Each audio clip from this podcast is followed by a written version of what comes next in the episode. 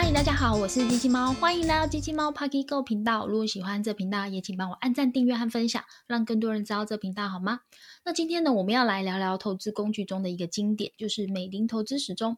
它是由美林证券在二零零四年的时候提出的一套理论。那这个理论呢，它是主要用经济成长率 GDP 跟通货膨胀率 CPI 来做这个经济的周期的。那他们的理论基础其实是采取用一九七三年一直到二零零四年这三十年当中的一个历史数据的回测结果提出来。那他把他这整个三十年的精华归类了，我们整个经济的一个循环分了四个，一个就是通货再膨胀 （reflation）、复苏 （recovery） 还有过热 （overheat） 以及滞胀 （stagflation）。他们又在针对这个每个阶段提出了不同的投资策略。所以美林投资时钟其实它有一个图表，还有一些指。标其实是很清晰易懂，而且非常适合新手的投资。所以呢，我们今天就要来聊聊，就是美林投资时钟的四个阶段有哪些特征，那分别会有哪些投资策略呢？我把这一集的美林投资时钟已经画成了一个图表。如果你是听 podcast 的话呢，欢迎到我的 IG 还有 YouTube 频道边听边看，会更理解今天的内容。那我们就直接进入正题，在美林时钟里面啊，衰退期来讲话，特征就是低 GDP。低 CPI，那主要是以债券为主，因为其实，在整个衰退期当中呢，大部分国家会采取一个降息的策略，那主要目的是要希望银行里的钱能够流入到整个投资的市场或是生产的市场。那这时候央行啊，它就会降息，缩短整个短期的利率。所以当利率下降的时候呢，就会有机会让经济回到往上走增长的路径上。但是啊，这个利率下降，对不对？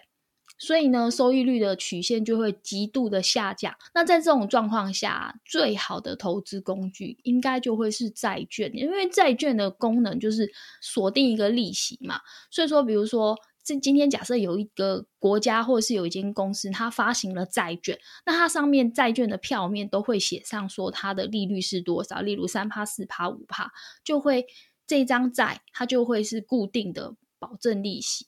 就保证利率这样子，不过我觉得还是要温馨提醒一下，因为像去年到今年，其实非常多人在买债券这个产品。那我也有一些朋友在问我债券到底是什么，以及怎么买啊等等的。就我觉得债券购买是一门学问，所以简单来说啊，我认为买债券最大最大的风险就是违约风险。所谓的违约风险，指的就是说你买的那个债券发行债券的那个后面那个发行人是谁。然后他会不会倒？那如果他违约，他倒了，那你就。投机不着十把米，所以说违约就会是债券最大的风险。那么你在购买的时候，可能要注意就是债券的类型，就是说，比如说它是公司债还是国家债等等的，以及它的信用平等是什么，比如说是 BBB 或 AAA 等等的。那会建议，如果你是投资新手的话，尽量还是买三个 A，就是 AAA 等级的，会比较安全。再来就是最重要的就是到期的值利率是多少。接下来第二个就是所谓的复苏。主要是高 GDP、低 CPI 这样的一个特征。那在这个期间，其实最好的投资当然就是以股票为主，因为其实在整个复苏的阶段里面，央行各国的央行都会采取一个所谓的货币量化宽松的政策，就是所谓的 QE。主要目的是希望啊，整个经济往上，所以他就开始大撒币啊，因为市场上的钱变多了，呃，资金成本又低嘛，那企业去借钱投入资本支出的时候，它成本就很低，也会让企业的获利大幅的上增，所以说。这个时候，其实股票就是我认为是一个黄金的购买时期。那接下来我们进入到第三个过热期 （overheat） 这个期间的特征就是所谓的高 GDP、高 CPI。那这时候就是以大宗商品为优啦。那为什么呢？因为其实过热阶段啊，企业的生产力就会呈现了边际效益就会开始停滞，变成因为已经到高点了嘛，所以说它边际效率会。降低，所以生产能力也会开始减慢，甚至于可能会产生所谓的减产呐，或者是要控制产能啊等等的。那再来就是这时候通货膨胀就会开始发生了。那央行呢，就为了要做就是一个控制，通常都会开始进行加息的动作。那主要就是希望经济可以持续的上升。所谓的加息，那通常所谓的货币政策就是所谓的 QT，大家正在经历的市面上原本。政府央行发出去，在这个市面上流通过多的钱，开始要收回来。从央行开始带头做起，开始升息。升息的时候呢，利利率开始变高。比如说，去银行美元定存四趴股票，殖利率现在只有两趴，甚至一趴。你要放股票嘛？而且还要面对这个整个市场的波动。所以说，这时候会有很多的钱，会觉得避险嘛，然后会觉得说放在定存都还蛮好的，所以钱就会开始回到银行，那就能够。完成了央行的目标，就是把整个市场的钱慢慢收回来，这就是 Q T。那此时啊，在这个过热期的时候，G D P 的增长率还是会处在一个很往上走的阶段，只是说它的收益率，就是所谓的边际效益，就开始变得比较平缓了。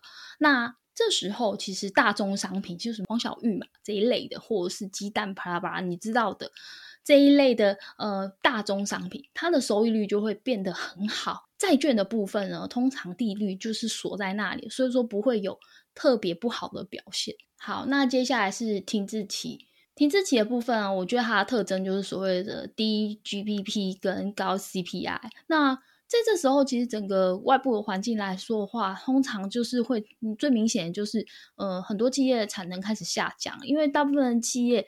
会觉得整个供需的平衡的问题，那它要保持它的利润率，它就会开始提高它整个商品的价格。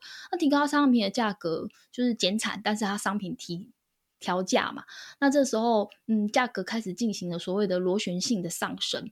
好，那可是其实因为产能也不需要那么多了，那就很有可能会发生的事情就是失业率它会开始大幅的上涨。好。那整个这个时候啊，其实一直往上走，一直就是整个一直发生，一直酝酿之后呢，整个企业的盈利通常就会开始进行恶，就会有恶化，就会看到可能不会在一季，可能会有两季到三季里面，就会发现就是诶，每个月的企业很多企业的那个获利能力开始下降，甚至于就是逐月下降的等等的，然后会呈现一些比较不好的表现。那这时候。不用说什么，我们就是持有现金是最好的。我们就是要开始停看听一下，看看会发生什么事。因为其实停滞期，它有可能会发生的事情是衰退，那也有可能会再继续往上冲，就是回到增长的循环。就是把外部的投资呢进行一个高部的获获利了结，会是停滞期最好的一个策略。今天一样讲的很简单，那我们就。再下一张表就是所谓的美林时钟里面呢，其实我们就可以知道每一个阶段里面呐，这不同的投资的阶段里面应该要有什么样的不同的投资产品的选择以及布局，然后会有比较好的获利。我们就可以看到，我大概列了四个嘛，就是衰退期的时候，债券投资是大优于现金、优于股票、优于大宗商品的。那呃，像复苏期的话，最好是股票。那通过热期的话呢，这是大宗商品；而滞涨期的话是现金，所以大家可以参考一下。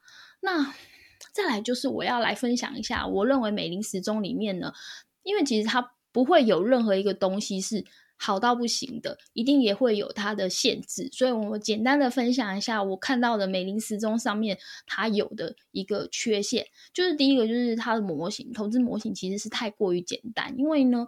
美林时钟其实它就是忽略了说，我们上一集讲的像是政经因素跟自然因素等等，它会影响到整个经济体的发展的一个重要因素。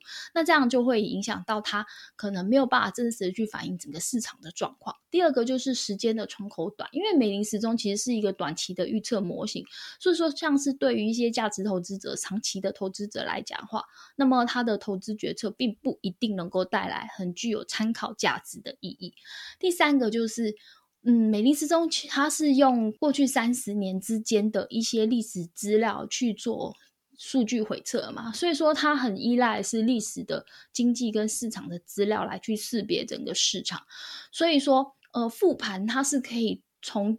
过去的经济脉络去推测、寻找未来的可能，但是它并没有办法完整的去预测未来的表现。所以说，呃，如果单靠美林投资去做投资决策，并不是很好的一件事。那么我今天分享到这边，总结一下，整个经济的长期的趋势是缓步向上的。所以说我刚刚有讲到说，诶，或许。这个美林时钟并不太适合于价值或是长期投资者来做一个呃长期投资的一个决策，但是经济其实往上走。你还是会经历很多的循环，上上下下，上上下下，缓步向上。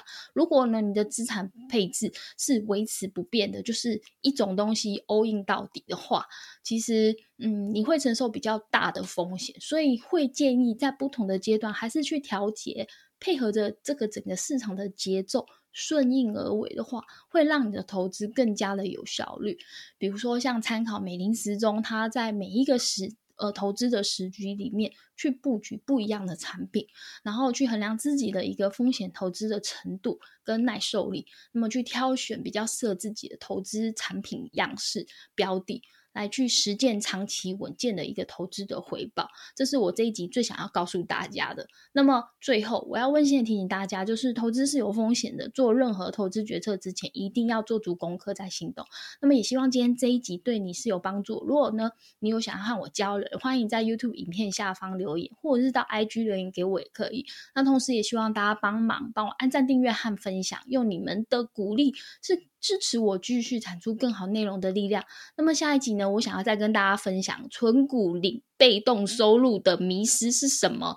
那么机器猫 Pocket Go，我们下一集继续聊，拜拜。